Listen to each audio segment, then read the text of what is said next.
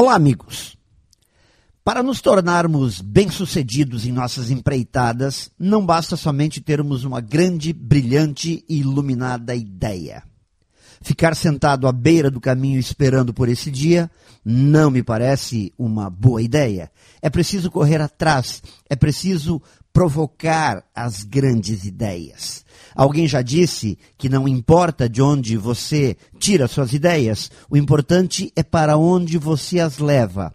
Não importa o tamanho da ideia, mas sim a força com que ela é aplicada. Portanto, não podemos ficar torcendo para que as ideias brilhantes surjam em nossa mente. A força do trabalho focado e dedicado faz tanta diferença quanto os toques de genialidade. E para tirar as ideias da cabeça e transformá-las em algo de valor, precisamos utilizar alavancas, e uma delas é a alavanca da persistência. Insista nas suas ideias, mesmo que não sejam consideradas brilhantes. É provável que elas precisem de polimento. Continuar tentando é fundamental, pois quase sempre o sucesso vem logo depois da curva do fracasso.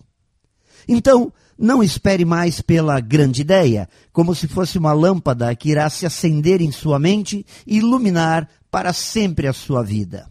Comece a trabalhar com as alavancas que você possui e certamente um dia alguém irá falar muito sobre suas ideias brilhantes.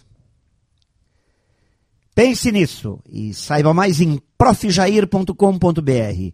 Melhore sempre e tenha muito sucesso!